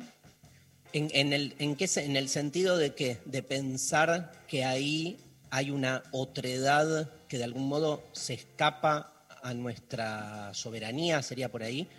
Claro, porque yo pienso lo siguiente, hay mucha gente, por ejemplo, que eh, eh, se considera derridiana y plantea la problemática de la hospitalidad, el acoger al extranjero, etcétera, etcétera. Bueno, eh, una vida por nacer es un extranjero en uno, es un parásito en uno, ¿no? Digamos, si queremos volver a, a las expresiones derridianas. Entonces se torna bastante problemático indicar por qué razón, más allá de la referencia ultramoderna, recontramoderna, yo soy dueño de mi cuerpo, eh, sustentar la posibilidad de, la interrupción del embarazo, ¿no? Por eso digo, para mí es como un tema, eh, digamos, que cuando se empieza a indagar metafísicamente uno se empantana, ¿no? Y yo entiendo la cuestión pragmática, la cuestión de política pública y, bueno, ahí me quedo, ¿no? ¿Estás, de acuerdo en ese sentido? Digo, y me parece eh, lo, lo importante que desde esto que decís últimamente, desde las políticas públicas se establezca una normativa que de algún modo este, después permita que cada uno, en definitiva, este, tome la decisión que quiera y que hoy la ley en realidad es más restrictiva en ese sentido. Claro, por eso dije, digamos, cuando entramos en la cuestión metafísica me parece muy problemático. Entonces yo esta cuestión la pienso en esos términos, porque además, digo, como uno sabe, si se nos pusiéramos a pensar en la cuestión metafísica, deberíamos pensar en la forma en que se ha organizado la sociedad para que la recepción de una vida, que siempre la vida de un otro, no es una vida ni que me pertenece, ni que es resultado de una decisión mía, etcétera, etcétera, qué es lo que ha acontecido para que la vida de un otro tenga que ser, eh, digamos, eliminada antes de llegar a su desarrollo, etcétera, etcétera, ¿no? ¿Qué, es la metafísica? Ya que estamos repitiendo mucho y hay mucha gente que la palabra tiene tanta circulación y está tan apropiada que este, tenemos oyentes, pensá Moni, que tenemos oyentes, digamos que por ahí el, acercamiento a la filosofía es mínimo y toman la palabra metafísica, digamos, de, ¿cómo es? Papeletas que le, les reparten en las esquinas, ¿no? Para cursos de metafísica rápida. Co- ¿Qué, qué dirías? Más que vos este, das clase en una materia que justamente se llama metafísica. Sí, yo diría que la metafísica es el modo en que se articula, bueno, yo de metafísica occidental, obviamente, ¿no? Digamos, otra cosa es hablar de las metafísicas orientales. Yo diría que la metafísica es el modo en que se articulan los conceptos que sustentan los modos de vida en Occidente. Y cuando digo que sustentan los modos de vida, lo que quiero decir es que aquello que se piensa como eh, fundamento de un sistema metafísico, de un sistema de pensamiento, al mismo tiempo funge como principio político, como principio de organización social, como principio económico, etcétera, etcétera. Con lo cual, desde mi punto de vista, no es cierto que haya, por ejemplo, una política que no tenga, eh, digamos, en su organización, en su forma de pensamiento, un concepto acerca de lo que es el hombre, acerca de lo que es la vida, etcétera, etcétera, ¿no? Es decir, por eso digo, es tan problemático lo que veníamos hablando, ¿no? Porque uno entiende la cuestión pragmática, pero dice, bueno, ¿y el sustento metafísico qué pasó, no? Ahora, ese sustento metafísico siempre, digamos, en algún sentido, voy a hacer un poco, este, lo llevo a, fondo, ese sustento metafísico, te diría, borgianamente, es siempre literario en algún punto, porque no, no es demostrable, por lo menos desde lo que es la concepción más tecnocientífica del conocimiento, ¿no? Esos principios que rigen o que fungen después esa totalidad, como decías vos, este, se basan básicamente en, en- en- en- pienso, ¿no? En, un sentido como de autojustificación, se justifican a sí mismos. Yo diría de autojustificación, yo diría que son, eh, son ficcionales en el sentido nietzscheano, es decir, son construcciones conceptuales que articulan sistemas de pensamiento. Como tales construcciones conceptuales, eh, digamos, no es que las fuimos a descubrir detrás de una mata, como dice Nietzsche en, digamos, en uno de sus textos, eh, sino, re- recuerdo brevemente que Nietzsche dice, el hombre eh, coloca detrás de unos arbustos un concepto, después sale a caminar y dice que lo encontró y lo descubrió y que eso es la verdad. Sino que, digamos, de lo que se trata es justamente de que, digamos, se crean esos conceptos, hay que reconocer el carácter de creación que tienen y la razón por la cual están creados y qué es lo que articulan y qué es lo que permiten de alguna manera eh, desde el punto de vista de las prácticas de vida y desde el punto de vista de la ética y de la política, qué es lo que permiten eh, articular de la vida de los hombres. Pongamos un ejemplo, hoy es el Día del Militante, ¿no? Eh, vos y yo que somos docentes y todos los que somos docentes, según eh, las palabras de ayer de la ministra de Educación de la Ciudad de Buenos Aires, somos todos militantes en lista negra más o menos, posiblemente denunciables por los padres de nuestros alumnos. ¿no?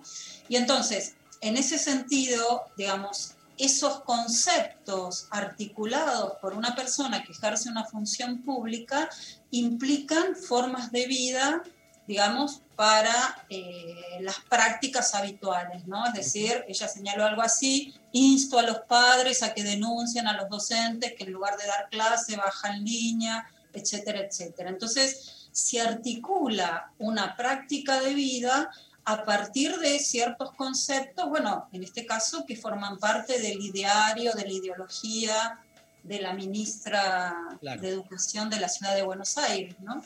Ahora, la discusión sobre el origen de la vida, que es la discusión metafísica, digamos, que se pone en juego este, justamente por los sectores antiabortistas, no tiene otra resolución que no sea metafísica. No, claro. Eh, Claro. Metafísica en el sentido ficcional que dijimos, uno tiene que elegir, digamos, un concepto de vida, digamos, y pensar si defiende la vida o defiende otros tipos de prácticas con respecto a eso que considera la vida, o cuándo determina que se inicia la vida, etcétera, etcétera. Yo te ponía el caso de los animalistas, digamos, a- generalmente cuando se hacen entrevistas sobre el, te- digamos, sobre el tema a gente que se dedica a la cuestión animal, aparece la cuestión del aborto, y ahí se produce un cortocircuito tremendo, porque, digamos, quienes se dedican a las cuestiones animalistas tienen que terminar diciendo, bueno, eso es una decisión individual, y eso realmente no, no creo que sea lo más adecuado, porque en definitiva, por ejemplo, quien defiende la vida de los animales, ¿por qué en la cuestión del aborto va a plantear la no defensa de la vida de otro modo de vida que es el modo de vida humano? Digo, me parece que es bastante, digamos, entra en colisión, ¿no? ¿Qué, qué opinas del, o sea, de, de todo lo que es al, al interior de la filosofía la narrativa feminista? vos antes, eh, menos mal que me hiciste esta pregunta porque eh, cuando hiciste la presentación señalaste algo así como que, digamos, yo introducía ciertos temas que si no la academia quedaría eh, 20 años atrás. Y yo pensaba, digamos, en mis colegas feministas que también, así como yo he creado esta materia, filosofía de la animalidad, que responde a eh, una resolución del rectorado de materias optativas. También está la colega Diana Mafía, que ha creado eh, filosofía feminista y está poniendo en el ámbito de la academia el tratamiento de eh, los temas feministas. En ese sentido, eso primero quería señalar, digamos, por respeto a la colega y lo que ella hace también en el ámbito académico, que me parece muy importante. En segundo lugar, eh, vos decís qué pienso con respecto a la cuestión feminista. Yo creo que es el momento en el cual eh, se tiene que hacer evidente que el feminismo y el animalismo y las cuestiones animalistas y antiespecistas no pueden estar separadas, sino que, eh, digamos, en este momento en que las cuestiones feministas están tan sobre el tapete y recordando que el feminismo es un movimiento que tiene una larguísima trayectoria, que parece que siempre hay que traerlo de nuevo sobre el ámbito de la discusión pública, y eso tiene que ver justamente con lo que cuesta cambiar las eh, políticas públicas y más que nada las costumbres y las prácticas de vida yo creo que es un buen momento en el siglo XXI para que se haga más evidente la estrecha relación entre la cuestión del tratamiento que se le ha dado a lo largo de la historia a las mujeres y el paralelismo que tiene ese tratamiento con el que se le da se le ha dado a los animales. Es decir, la mujer durante mucho tiempo ha sido considerada de la misma manera en que se considera una vaca, es decir, algo del orden de lo reproductivo que solo sirve para producir, eh, digamos, alimentos eh, y satisfacer las condiciones materiales de la existencia de los existentes humanos varones. Y entonces, en ese sentido, me parece que hay que ver los nexos entre las cuestiones feministas y las cuestiones animalistas para organizar luchas conjuntas, que de hecho, bueno, las ecofeministas lo vienen haciendo desde hace cuatro décadas más o menos, ¿no? Derrida, que es un autor que vos trabajás mucho, creo que es quien más enhebra todo esto que estás nombrando, ¿no? Por lo menos en la última etapa de su obra este, está como muy ligado el feminismo, el antiespecismo, el giro animal, ¿puede ser? Sí, yo no diría que él, digamos, él hace tan evidente, digamos, la vinculación entre el feminismo y la cuestión animalista, pero sí hay un concepto que, un sintagma que le debemos a Derrida, que es virilidad carnívora, que hace muy evidente de qué manera el sujeto masculino que es consumidor de carne es también, digamos, el que se autoposiciona eh, él va a señalar autotélicamente y autodeícticamente como la forma de vida superior con derecho a consumir de la carne del animal y de la carne de la mujer y también de la carne de los niños, porque digamos, cuando los niños en una familia son considerados propiedad, también hay, ahí hay consumo de la carne, digo acá metafóricamente, de la carne del niño, ¿no? Me parece que en ese sentido, el, sintagma, virilidad carnívora, derridiano, permite pensar muy bien estas cuestiones. Y ahora que, bueno, como sabés, se están publicando los 43 tomos de los seminarios que eh, dio Derrida, y se publicó el tomo 2 hace varios años, en el 2015, si no me equivoco, de La pena de muerte, que el tomo 2 que todavía no ha sido traducido al español, ahí él eh, desarrolla otro concepto que es el concepto de hemato-homocentrismo, ¿no? Y entonces él ahí señala que el concepto del hombre siempre ha estado asociado al concepto de la sangre, y que de alguna manera nosotros podríamos plantear que la cultura es el sacrificio de la carne y de la sangre. Y la sangre es lo que es invisibilizado en el orden de lo cultural. ¿no? Y yo cuando leía este, este concepto pensaba mucho en toda la problemática de la sangre en la mujer, ¿no? Es decir, la sangre de la menstruación que es ocultada, invisibilizada, de eso no se habla, la sangre del, digamos, que se pierde, digamos, que se expande, por así decirlo, en el parto. Es decir, me parece que hay muchos elementos para pensar desde la idea de hematomocentrismo la cuestión del lugar de la mujer, bueno, y el lugar del animal en, en la cultura occidental, ¿no? Luciana, ¿querés preguntar algo? Porque yo estoy en una charla con Mónica, podría estar, viste, de acá, es como recuperar, tenerla, fue mi profe, ante muchos otros la, la- tuve que compartir, pero ahora la tengo para mí, pero. Escuchando, aprendiendo y respetuosa de su charla, pero en relación a lo que decía Mónica de la ligación entre la lucha por los animales y los feminismos, justamente le, quería preguntar, porque es muy habitual y, y escrito sobre eso, la apelación despectiva de, de las mujeres con palabras animales, ¿no? Perra, zorra, gata, yegua, loba, ¿no? Son todas palabras que en general tienen una connotación despectiva en relación a la vida sexual de, de las mujeres. ¿Qué vínculo ve entre volviendo a en la lucha animal y la lucha de los feminismos?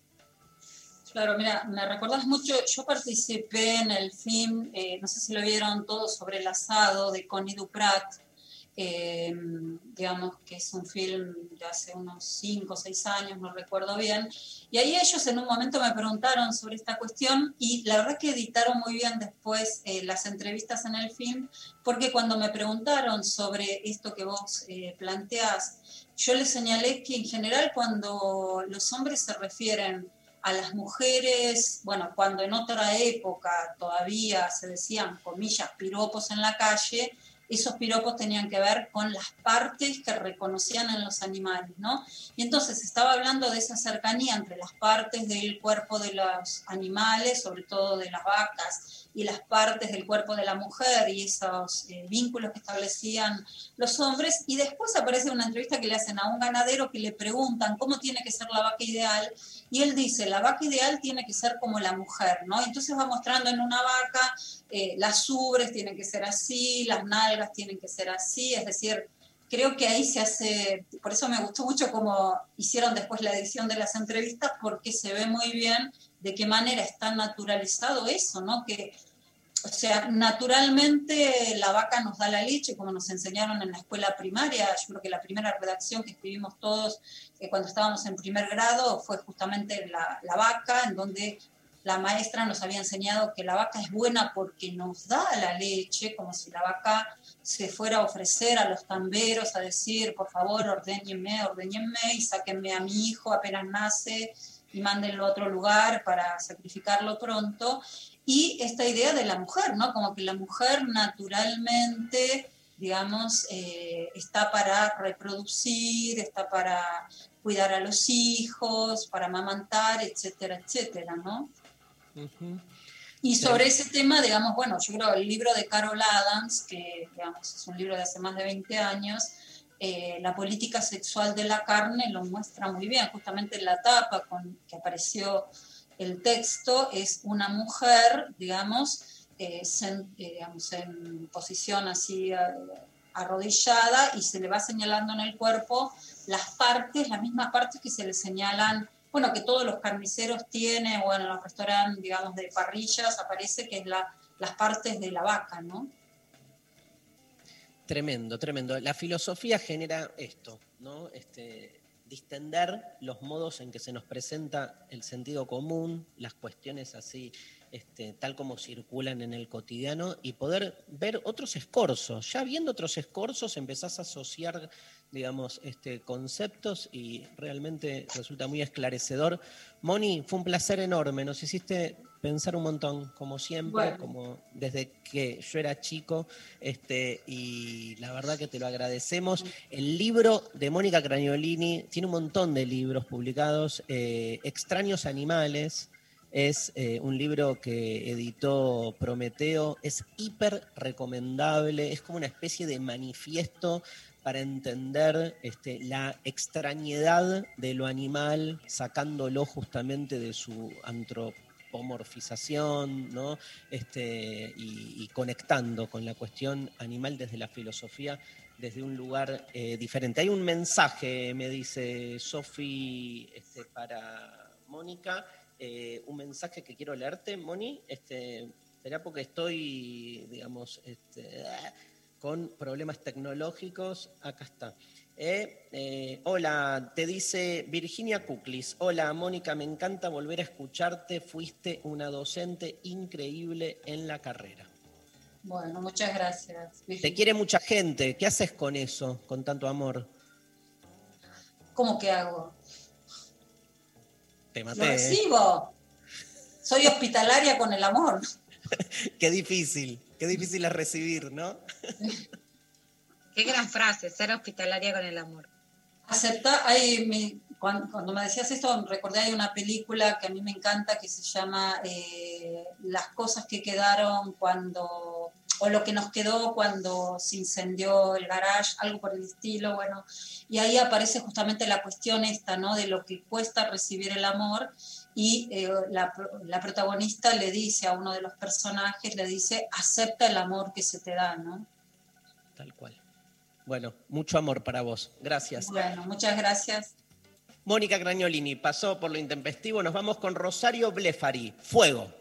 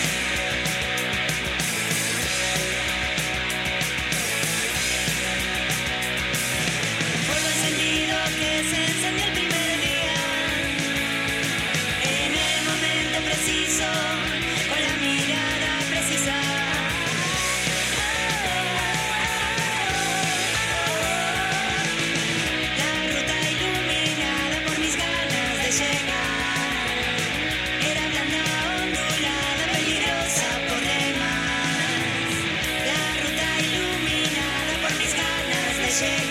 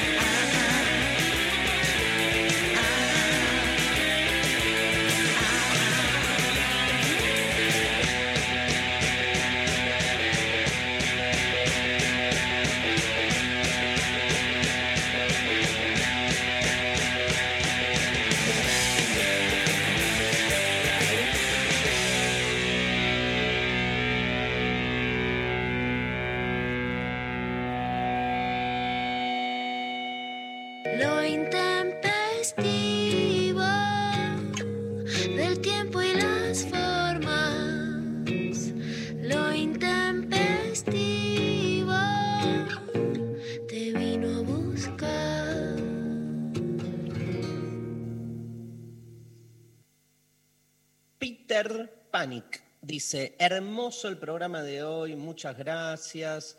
Este, nos dicen, esta concepción de ciertos seres, animales y ciertos humanos como subontológicos es consecuencia de este sistema moderno colonial de género, ¿no? Dice un oyente, somos todavía víctimas de este sistema de dominación que tiene inicio con el exterminio colonizador. Todos de... ¿Qué más? Eh, bueno, muchísimos mensajes. Eh, mi recuerdo de militancia más lindo es el Florecen Mil Flores, pintamos escuelas y las peñas. Este, mi militancia más importante es la que día tras día llevo eh, a discusión con mi familia, feminismo, igualdad, política. Me encanta verles las caras cuando se ponen estos temas sobre la mesa y más de uno termina explotándole el calefón por quedarse sin argumentos o no poder debatir. Me encanta cuando se arman esos, ¿no? En, en- en las mesas de, de- de la familia siempre hay uno que viene y trae algún tema candente. Bueno, la discusión por el aborto siempre, siempre es quilombo, ¿no? Este, Bueno, pero ahí sí, Dari, yo en, la revolución de las hijas hablo de algo que para mí es muy eh, distintivo también de esta generación. A ver, siempre hubo discusiones familiares y están puestas, de hecho, hasta en la publicidad de, Mar- de- de Margarita Stolbizer con Argenitina, de no, el peronismo, los radicales, etcétera. Pero básicamente la juventud de los 60 y de los 70, y voy hasta tu historia, estoy segura que, que, digamos que, que sos un ejemplo de eso, una huía de la discusión familiar, más allá, no por ser contemplativo, lo que hacías era irte de tu familia y irte de la casa, te querías ir de la casa de tus viejos y te querías ir de ese mundo.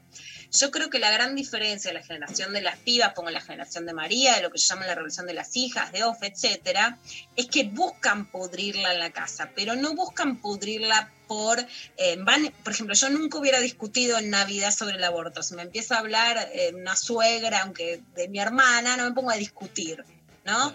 Lo dejo para otro lado. En cambio, las chicas sí buscaron discutir. Pero creo que ahí hay una cuestión de pertenencia y de amor. El mundo que se busca transformar no es el mundo de afuera. Yo quiero irme de mi casa conservadora para cambiar el otro mundo, sino que se busca cambiar el mundo íntimo. Por eso viene ahí la interpelación a los padres, a los tíos, a los abuelos, a las madres. También creo que hay una cuestión económica porque hay menos eh, independencia económica de las generaciones más jóvenes. Entonces están más ligadas a la necesidad de subsistir junto a sus familias y por lo tanto de transformar la discusión desde adentro. Me interesó mucho, eh, tremendo lo que acabas de decir, este acuerdo, y me interesó mucho escucharla a Mónica, incluso en posturas con las que uno no comparte, pero viste cuando hay, yo creo, yo creo que un, gran problema del debate sobre el aborto, digamos, es realmente la falta de interlocutores con los que puedas, digamos, este, discutir eh, otras cosas eh, a otro nivel, pero otras cosas, incluso sacándolo del binario. Me parece que el debate acerca de la vida es un debate genial y sobre todo parte de un esquema y de un primer principio. Los que se postulan a sí mismos defensores de la vida, digamos, este, loco, larguen la palabra, digamos, porque e- esa forma de apropiarse monopólicamente de un término, todos nos debemos una discusión este, hermosa, además, acerca de lo que es la vida. Obvio, ¿cómo no vamos a estar problematizando?